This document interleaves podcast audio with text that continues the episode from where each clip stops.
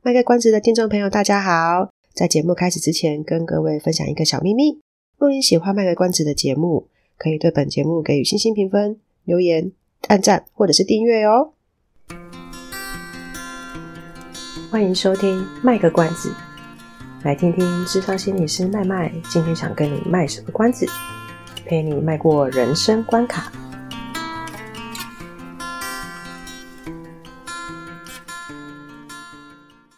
各位听众朋友，大家好，我是麦麦，欢迎收听《麦克关子》。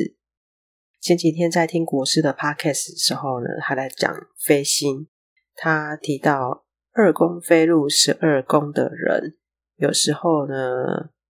他如果特地的想要去想说，哎，要做什么工作，找什么工作之类的呢，就会想不出一些，就会想不到了。特地要去想会想不到，可是当他不要特地去想的时候呢，工作就自己会来，会找上门来了。我就想说，哎，那我自己过去的情况是不是这样？就开始回想，结果很巧的呢，过去的事情都还没有回顾好，说是不是真的是这个样子，就已经马上发生在自己身上了。因为本来在想说。这一集要录什么主题啦？好啊，就刚好呢，看到说，哎，有其他的人在分享这个，不是分享啊，就是他有提到说，呃，黄子佼的那个两万字的道歉文，那那个人没有转贴，所以我看不到全文，只是看到这件事情的时候，就基于一个啊，了解一下这件事情的后续好了，就基于这个心态呢，我就也去。搜寻了一下，然后就看到这个道歉文、道歉文的全文，发现说哇，这真的是一个好题材耶！果然呢，没有特别去想说要做什么工作的时候呢，工作就自己找上门了。呃，不过我我我是更希望说这些工作还可以变成我喜欢的样子，就是钱呐、啊，谁钱谁不喜欢，是不是？好，是的，所以这一集呢，要来谈一谈黄子佼的道歉文。可是呢，这一集并不是要评论说他那个道歉文有没有真心在道歉，哦，也不是在评论说哦，他他这个人怎样怎样怎样，啊，也不是在评论说啊，这个道歉文的这个呃内容在写什么东西，然后什么公关处理合不合适什么的，都不是要谈这些哦，而是从他的那个道歉文的内容来谈谈情绪这件事。所以啊。呃，虽然我们讲的是黄子佼的道歉文，可是主题是情绪，是跟情绪有关的。那请听众，我我知道，可能有的人会对对，就是他发生之前那个，呃，是性骚有到性侵吗？我不太确定啊，反正就是性平事件，他是一个所谓的行为人嘛。我知道，发生这件事情之后，其实有的人对他的观感是变差的，或者是毕竟做了。确实做了一件不对的事情。那就像刚刚讲的，这一集的主题是情绪，那只是要从他的那个道歉文的内容来讲情绪。所以呢，请听众呢，就是从呃试着去了解说，这一集的主题要讲的是，我们去听一下情绪是怎么样去影响行为的。好，这是这一集的主题内容哦。好，所以请不要去过度解释成说，诶，麦麦是不是想要帮黄子佼讲话？并没有，我我就只是因为写的人刚好是他，那写的内容刚好是我觉得可以拿来当教材的。那今天如果是别人写，我看到的话也是会讲，所以是跟谁写的没有差，我也不是要跟他讲，我也不是要帮他讲话，主要是因为他做的这些事情呢，我会觉得。呃，就交给司法嘛，反正他就是得面对司法。那我目前也不是一个法律人，所以我不我不想去这个节目，也不是在讲法律的节目，所以我不想去就司法的部分去谈论什么东西。当然，他有一个角色是呃性平事件的行为人，这个东西确实也是有可以探讨的部分啊。可是那不是我特别专专长的东西。我不太想贸贸然谈这件事情，所以反正这些都不会在我们这一集的主题里面。好，那我们就正式进入讲到这个为什么他这个两万字的道歉文会让妈妈感到兴趣？诶，他的这个道歉文哦，他有提到说，不管是他之前发的那个三个影片嘛，他我其实都已经有点记不清楚那个时间序了。不过他自己讲的是说六月十九号发的影片，他自己有提到说，不管是之前发的影片，还是这个号称两万字的道歉文，他都是在情绪其实算是有点混乱的状态之下写的。然后道歉文呢，是他。在他这个月里面，呃，边写边整理，也就是说他，他知道他写的很混乱，他要试着去整理。即使他还是在整理，可是帮他整理的人呢，还是会觉得说，好像就是他这他这他里面写的啦，说他那个人就是觉得，管不管怎么去整理，跟他核对，好像还是很难很难把那个内容给整理好。所以他的状态呢，其实也只是比一个月前来讲。是相较的好一点而已哦，所以是相较比一个月前相较好一点，但是他可能还是在蛮混乱的状态。另外，他也有承认啊，他就说，呃，这个事件被爆发出来的时候，他其实整个情绪是受到影响的。他过去在工作上被人家称赞说，哇，这个 EQ 很高，然后表现都是比较理性的。但是这些以前被人家称赞的东西，他他完全都不见了。这个部分，麦麦会认为说，呃，他写出来这段经历里面，是麦麦想要第一个去提醒大家的事情。嗯，应该是说，因为麦麦一直在呼吁这个情绪，它其实是很需要被觉察、跟被理解、跟被处理的嘛。所以，这是他他写的刚刚的那些东西，是第一个麦麦很想要去。呃，拿拿来当教材的部分，就是情绪纷乱的时候呢，呃，做的事情，呃，做出来的行为，说的话，其实是有很高的风险，呃，是会失去逻辑或是常理的。我们以黄子佼他自己写的内容为例哦，他说他工作这么多年，他很努力的让自己在应对进退上是尽量呃要理性思考。然后呈现一个好的 EQ，那这其实不容易，所以表示说他平常有在觉察自己的状况，觉察他怎么回话的方式。可是他的工作，他不是一个幕后，他不是一个完全做幕后的人，所以他工作其实是一个时时刻刻都要去面对人群的那个状态。假如啦哈，假如他今天他是要刻意维持那个很理性、高 EQ 的假象。那他一定会有私下的生活跟工作的状态是不一致的部分嘛？如果说他是要刻意维持的，那他私下应该也很难维持到这个部分。所以，他私下如果没有办法维持这个好的 EQ 或者是这个理性思考的部分呢，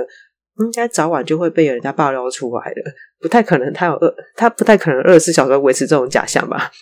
对啊，因因为这真的是很多年的事，他不是说刚出道一两年，而是他这个部分，我们以他文章里面写的啦哈，他这部分其实努力了起码有十年，所以如果他要这么的不一致，呈现这么不一致的状态的话，其实早晚一定会被爆料出来。可是他今天被爆出来的是他过去的这个性品的行为人的部分，不是不是爆他，不是爆料他，呃，假装高 EQ。的部分嘛，呃，这样的话，我们可以去试着想象哦，一个平常就是可以能够提醒自己，哎，我要用理智去面对事情的人，然后一瞬间他突然发了三篇三段啊，三段，大多数的人看到都会觉得说是语无伦次的影片，连续的哦，我记得他好像是那一天连续发三三段嘛，如果没记错的话。然后在这件事情过了一个月之后的发文，还是会让他觉得说：“哎，他在写什么？”坦白说啦，他他当然自己也承认那那两万字的道歉文其实还是有点混乱，因为整理的人也整理不好嘛。哦，我看了其实也蛮辛苦的，因为真的是呃看得出来思绪是很混乱。所以他已经经过一个月之后，他的文字上的呈现还是让他觉得是很混乱的。这就证明了呢，情绪它真的是会影响我们的稳定的反应的。哎，而且情绪越大呢，影响的程度就越大。就不管我们平常是一个多稳定的人，当受到了一定程度的冲击的时候，我们做出来的行为其实还是会被影响的，只是每个人他能够承受的这个冲击的那个程度是不太一样的。像其他人，其他人也遇到类似的事情嘛，他们表现出来就不会像不不会像黄子佼这样子。可是呃，可能这件事情，可能第一个，他认为这件事情对他的影响或是他的意义是什么，然后呃，或是是不是有整个就是踩到他的非常深处的一个恐惧等等的，哦，就是每个人的状况不太一样啊。总之呢，冲击越大，情绪越大，那。反映出来的状况就会那个影响是越大的，这是第一个要在呃，这是第一个我觉得在他的这个文章里面呢，可以被拿出来好好去思考的东西。情绪的那个强度越大呢，我们所反呈现出来的反应行为、讲话的那个方式影响是越大的。好，那第二个呢，呃，在他的文章里面，让我觉得可以拿出来思考的部分，就是在他的陈述里面啊。他的内容里面啊，有一小段他有讲到，刚开始的时候，呃，他指的刚开始是指那个他不是，呃，应该是说他有自伤的行为吧？因为新闻也没有报得很仔细，也有没有报很仔细？我我我没有一直在 follow 这件事情，因为我觉得那不是我想关心的重点。但我记得应该是他有自伤行为，然后就马上就是。呃，他老婆有发现嘛，然后就赶快就是送到医院去。那他讲的是说，他刚醒来的时候，因为他我不知道他昏迷了多久，反正他就他的意思是说，他刚醒来的时候，他其实是没有办法做什么事情的。他的讲的是他什么事都没办法做，整个人就是很呆滞嘛，就是放空，呆呆的，整个就是停在那边这样。连他，因为他很喜欢听音乐嘛，那。那段时间是连他最喜欢的音乐他都没办法去听的，只是一直到他慢慢的开始觉得说好像不能再这样子下去，他才开始让自己去试着把生活作息给建立起来。比如说，我不能整天就是在躺在床上睡，或者是他做了一件事情是哦，他开始去倒垃圾这样子。就他的这段经历来讲，哈，慢慢想要来做说明的是说。受到重大的事件冲击，或者是有时候我们遇到一些有忧郁状况的人，大概就会像他那个文章里面陈述的状态一样。那比如说，呃，我们举例来讲，丧偶就是另一半过世，丧偶这个是有研究的哦。这个研究有说，成年人的生活压力事件当中排第一，就是如果发生这件事情，然后会觉得这是压力最大的一件事。最最大最大最大的排第一就是丧偶，所以丧偶这件事情其实不能小看的。在生活中受到重大的冲击或者是忧郁的情况的时候呢，呃，人很很多时候他的生活是完全走样的。原本喜欢做的事情呢，会变得没有动力去做；原本喜欢吃的东西呢，也会变得没有胃口。原则上，人体呢，它我们人他自然会有一个。呃，情绪回复的功能。可是，如果是真的很重大、很低落的情绪的时候，有时候需要一点外力，比如说药物，或者是呃，智商这一类的东西，去帮自己在生活上，呃，先从一点小事情开始建立固定的作息。例如说，我固定时间上床睡觉，固定时间起床，固定三餐吃饭的时间，呃。就是开始去每天固定的去丢垃圾，因因为他可能以前没有没有在做这件事情嘛，但他可以试着开始去哦，每天就是我就固定四点去丢垃圾这样子，这些都是平常其实看起来没有很起眼的东西，就是小事嘛，那不就是吃饭睡觉丢了事而已嘛，所以平常是很不起眼的。可是，在我们尝试去做一个情绪回复的这个历程的时候呢，它却是呃帮助我们去建立生活感的一个很重要的工程。诶，很多他那种情绪低落到一定的程度，或者是甚至有严重的自杀意念的个案，他来咨商的时候，他就会讲说：“哇，他真的是一点动力都没有，原本感兴趣的事情也都不想做了，不想出门等等的。可是当他们情绪相较比较好一点的时候呢，他就开始又可以去做他平常有兴趣的事情啊，或者是。”比较可以试着跟亲朋好友出门。的确啦，就是对那种非常非常忧郁或是非常非常哀伤的人，我们都会很希望可以从旁去协助他们，试着带他们出门啊，约他吃饭啊，跟他们讲讲话啦，哈。呃，我相信经历过的朋友一定都会知道，那个过程其实是很容易感到挫折的。过程，呃，指的是协助他们的那个过程，因为常常会觉得说，我我我拉不动，诶，我好像没有办法改变你什么。呃，不管我努多努力的约你，或是鼓励你，你的状态好像都只有这样子。所以，其实，在旁边协助的人，很容易会觉得是挫折的。的确，作为一个旁观者。呃，就是在他旁边的人，也不是旁观者，就是的确作为这一些人的的亲朋好友在旁边协助的人，呃，一定会很希望说，我想要赶快帮他脱离那个低潮或是停滞的状态。可是，呃，这边慢慢也想要就是，嗯，想要想要说的是，当当你觉得好像拉不动对方的那个时候啊，并不是因为你做的不够，呃。也不是对方不愿意去努力，而是他当时的状态就是真的没有多余的心力。我们先拿掉黄子佼在这次性平性平事件上的身份，因为他身份是行为人嘛。啊，刚刚刚慢慢有讲，有些人因为行为人的关系，就会对他观感很不好。我们先把这个东西拿掉，回到我们原本的主题——情绪这件事。所以仔细去看看他发文的内容，写的里面的东西。虽然是混乱的，但是可以看得出来，他一直不断的在重复去讲说他自己受到冲击的时候，他可能真的是连哦，我从床床上从躺着变成坐起来，或者是要讲一句话，其实都是一件非常非常困难的事情。如果大家有兴趣的话，就是真的想要去了解情绪这件事情的话呢，可以试着去看看他这两万字，就是感受一下那种。顺便练一下同理心啊！我们讲过，同理心不是说我认同他这个人，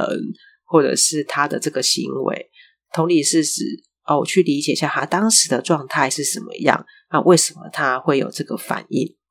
同理是这个意思哦。我们是要去理解那个件事情而已。所以，如果大家有想要训练同理心的话，可以试着去看看他那一篇文章，然后去想象一下，诶，他那时候的情绪状态是什么？什么一回事？好，这是第二个麦麦想分享的点。第三个呢，呃，麦麦想就是看看完这篇文章想到的东西是，他在文章里面有提到，他有好几次哦，是靠着说，呃，是靠着想到老婆小孩，他才有办法让自己从这个低落的情绪里面开始试着去振作。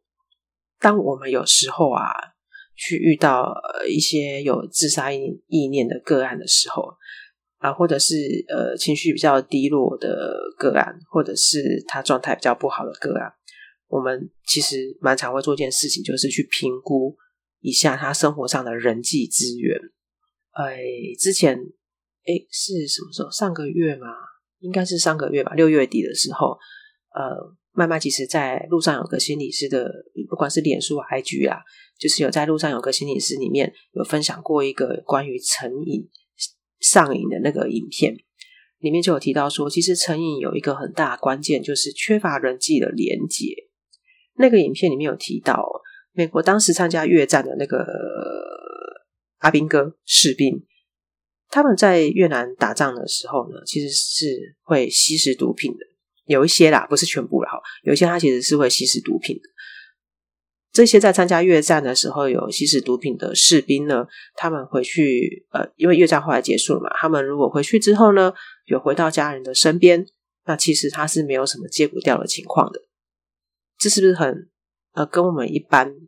想的那个状况不太一样？我们一般觉得说，哎，如果毒品上瘾了，你不太可能说就可以马上说丢就丢。他们做过研究，他们去调查过。回回去美国之后，他们真的，哎，还真的可以说丢就丢诶，因为他们就回到家人身边了。可是那一些如果回去美国之后呢，是缺乏人际支持的的的士兵，他们就会继续吸毒。所以人际的连接是重要的。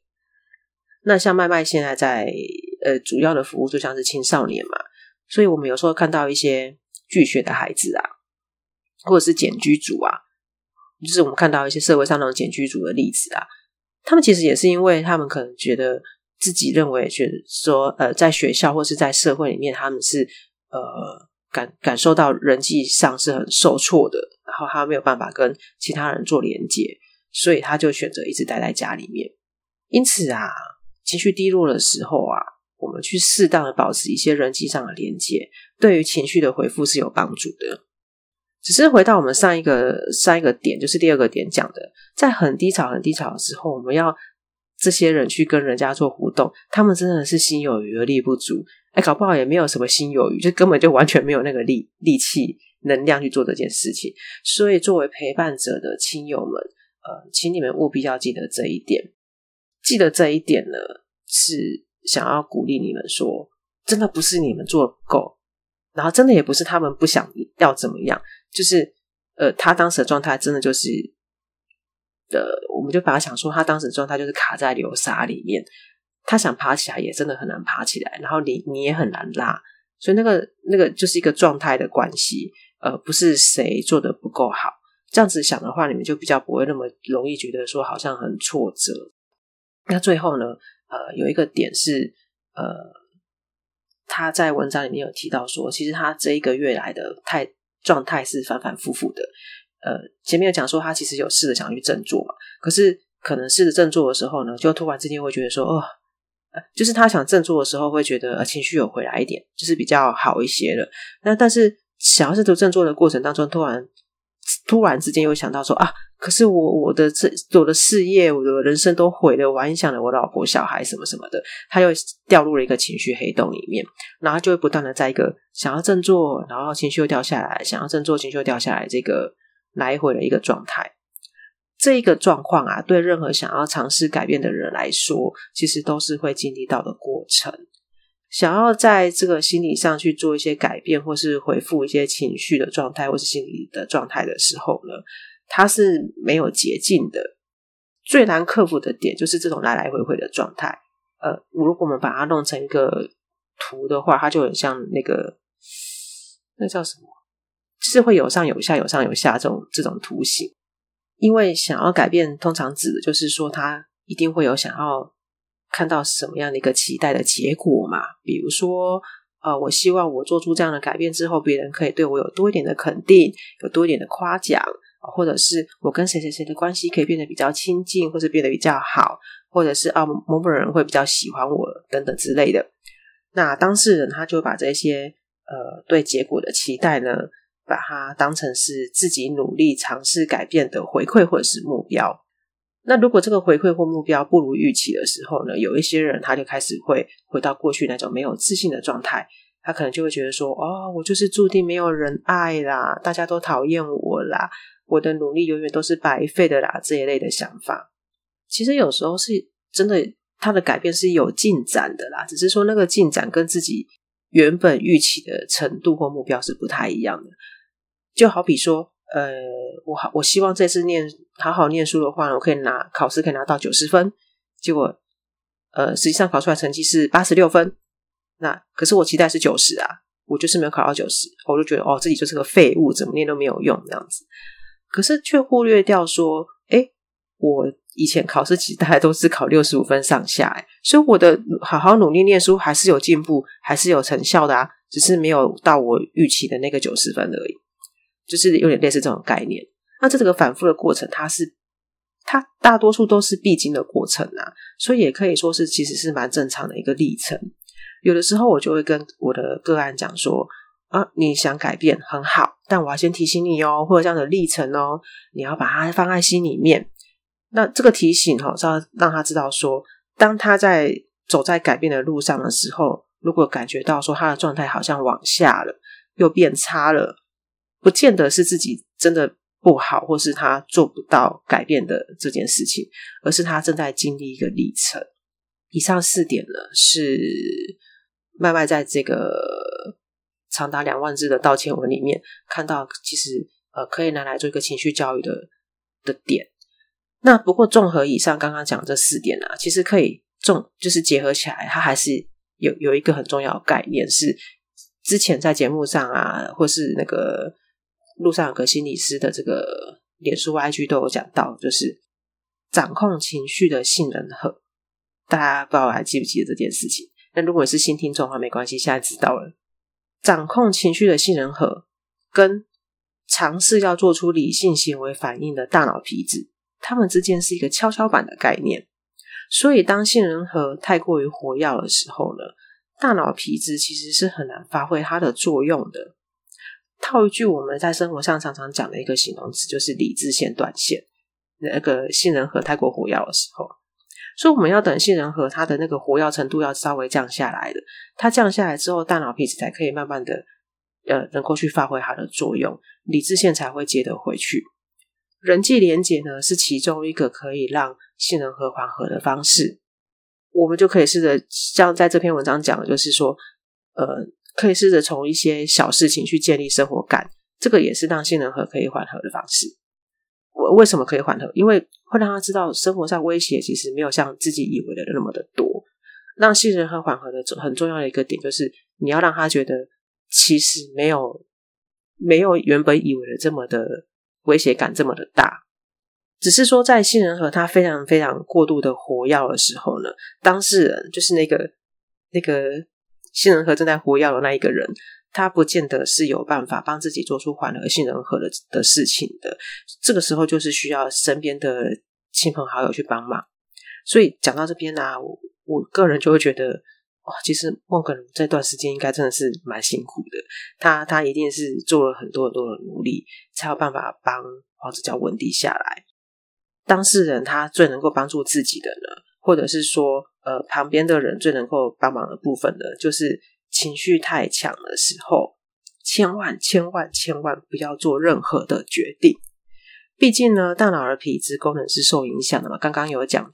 大脑皮质跟杏仁核之间是跷跷跷跷板的一个状态，所以情绪很强代表什么？代表杏仁核很强，大脑皮质是很难发挥功用的。大脑皮质是理性做决策的地方，它没有办法发挥功用的时候，你那时候去做决策，其实是风险很高的。那这时候我们讲的这个情绪很强的，就不是只有指那一些什么低落、难过、生气的情绪哦，也包括快乐的情绪哦。就是说你太嗨的时候呢，最好也先不要做任何的决定。我们不是有一句成语讲说“乐极生悲”吗？看来这句成语应该是还是有它的道理在的。好，所以上面呢，呃，上面讲的是呃有关于这个情绪的主题。呃，不过呢，黄子佼他这张他这篇文章呢。有两个人，两个部分呢，非常吸引我个人啊。这个是因为跟工作有关啊，所以也拿出来跟大家分享一下。就跟情绪比较没有关系，但是我自己觉得蛮有趣的，想要跟大家分享。那他提到这两个点呢，大概是他这个文章已经大概快要结尾的地方吧，如果我没记错的话。他第一个呢，他讲的是说，他希望看这张文章、这篇文章的人呢，可以像心理师一样哦。他讲的当然不是心理师这个词，但是我要证明，我要。嗯，证明运动嘛，就是帮这个行业更新一下这个专业、这个专业、这个职业的名字。他说呢，他希望看完这篇文章的人，呃，不，他希望看这个文章的人呢，可以像心理师一样，先试着去倾听就好了，不要急着发问，不要像那个什么政论节目一样急着发问、回应或者评论什么东西。我看到这句的时候，是就是有点会心一笑。不，那个笑不是在笑他，而是我们的工作就真的就是这样子。你看有多违反人性。我们一般其实像麦麦自己平常生活拿拿掉心理师角色的时候，平常在生活也是蛮容易就会诶听到什么东西就马上想回嘴的。回嘴不是要去呛对方，就是会很想赶快去问问题啊，或者是呃讲一些话。但是当我在晤谈室里面的时候，或是我今天是一个心理师的角色要去跟人家做咨询的时候。哦，那个角色一上身啊，就会像他讲一样，呃，先倾听，不要太急着发问，不要太急着回应，不要太急着评论什么东西。所以你知道，在晤谈的里面的的那个状况里面，真的很违反人性的部分，就是我我就算是听了这个个案的话，心里面有千百万个好奇，很想说、很想问的事情。那这些很想说、很想问，不见得是想要八卦，或者是想要质疑个案呢，就。就是可能也只是单纯的想要去多了解这个个案的状态，或是验证一下自己的评估或假设。我就算心里面有，再多的好奇想要讲，我都不能够马上打断他的话。不过有时候有少数的情况，我们还是会打断的。举例来说，个案真的讲太长太久，这个就一定要适时的去切断它一下。假如今天我我是说假如了哈，假如今天呃我的个案呢，他的状况结果是呃就跟黄子佼一一口气，他应该不是一口气，他说他是边。边想边写的，所以他不是一口气写了两万字。好，我们假设说今天有一个个案来，他真的就是讲了好长一大段，这个我一定要马上去稍微的适时的切断他一下，因为他讲这么多哈，我其实也记不了。我们其实是要去呃记一下个案讲什么，然后适时的去回应他的，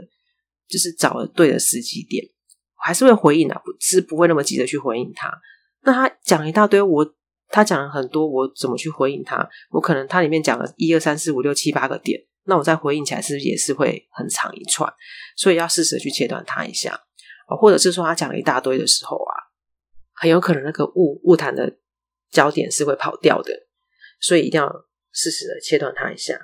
那其他可能就是有一些突发状况或紧急状况啊，所以就一定要打断他。不过这种情况比较少，这是他。提到了一个跟工跟工作有关，所以应该说跟我的工作有关，所以就特别的有感，就拿出来跟大家分享一下。那第二个呢，他讲了一句话，就真的蛮吸引买卖的。我我觉得这个他这个人怎么样，或是他这件事情怎么样，都先不管他。不过他这句话真的是蛮实在的。他讲了一句说，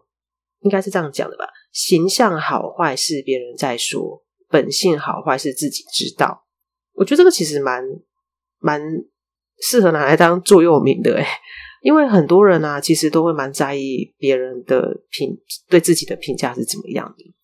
可是那个太在意别人对自己的评价怎么样，就很容易相对的很少去看到自己的努力的部分。就像我们刚刚讲的那例子嘛，我的预期是考考九十分啊，结果考试出来结果是八十六，其实已经不差啦，因为以前其实可能都拿六十几分嘛。那这样的表示已经呈现出来说自己努力了很多，可是也许呃，这个学生他在意的是老师或者是家长的想法，所以老师或家长可能讲就是说啊，你念了这么努力，结果还是只有拿九十，哇，这个就是嗯，就是可能对这个孩子来讲，他就会听到是形象好坏是别人在说，可见在你心中我形象还是不好嘛，我就是没有认真念书嘛。可是他就会忽略到这个本性好坏的部分，所以他讲这句话，我觉得蛮好的啊，嗯，可以真的可以拿来提醒自己。那像这种就是呃太在意别人的评价的人啊，然后又很少去看自己其实做了很多努力跟进步的人啊，这样子的人其实他生活是很容易觉得累的，因为他可能常常会觉得好像永远都达不到目标。那我们在跟个案工作的时候，其实蛮常遇到这种状况的啦。呃，就是这一类个案其实也不少，甚至像麦麦自己有时候也会常常去反反思自己会不会太在意别人怎么看待我这个当心理师这个角色做的怎么样，我自己也是有时候会陷入这个迷失啊，也是要费很大力气才可以做到像他讲的这句说，诶，形象好坏是别人在说，就可能有的人会觉得我今天呃做了这个咨询的提出来的东西，可能就觉得啊你怎么那么没有同理心，就是。大家都会觉得哦，当心理师要很有很温暖，很有同理心，呵呵。好，就就可能，或是他会觉得说，哎，你提出来建议我不喜欢，你提出来的这个咨询的方向我不喜欢。嗯，你可以不喜欢，但是我就只是听到了状况。你如果要回应，我就是只能这样回应嘛。但喜不喜欢就没有办法。那对方可能就会有这个，就觉得说啊，这个心理师不专业，什么什么的。但是本性好坏是自己知道嘛，我自己要去知道说，我。